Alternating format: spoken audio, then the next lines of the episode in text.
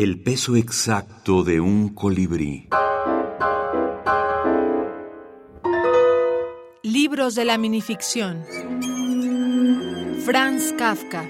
Microcuentos y dibujos. Ya no puedo pensar. Ya no puedo pensar. Ya no puedo pensar. Cuando pienso, tropiezo incesantemente con límites. Quizá por saltos pueda captar ciertas formas aisladas.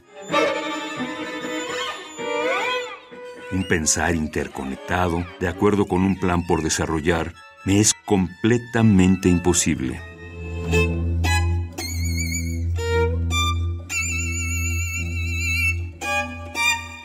Bueno, en realidad yo pensaría que hay muchos Kafka, no hay una sola dimensión en su en su obra y creo que eso se encuentra también en estos textos breves, no eh, no, no hay una sola eh, digamos dimensión textual en, en estos materiales y por eso creo que son interesantes.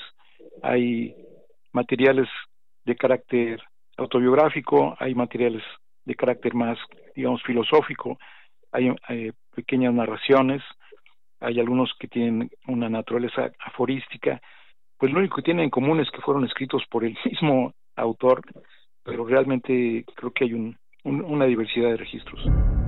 Lauro Zavala, teórico del cine y la minificción.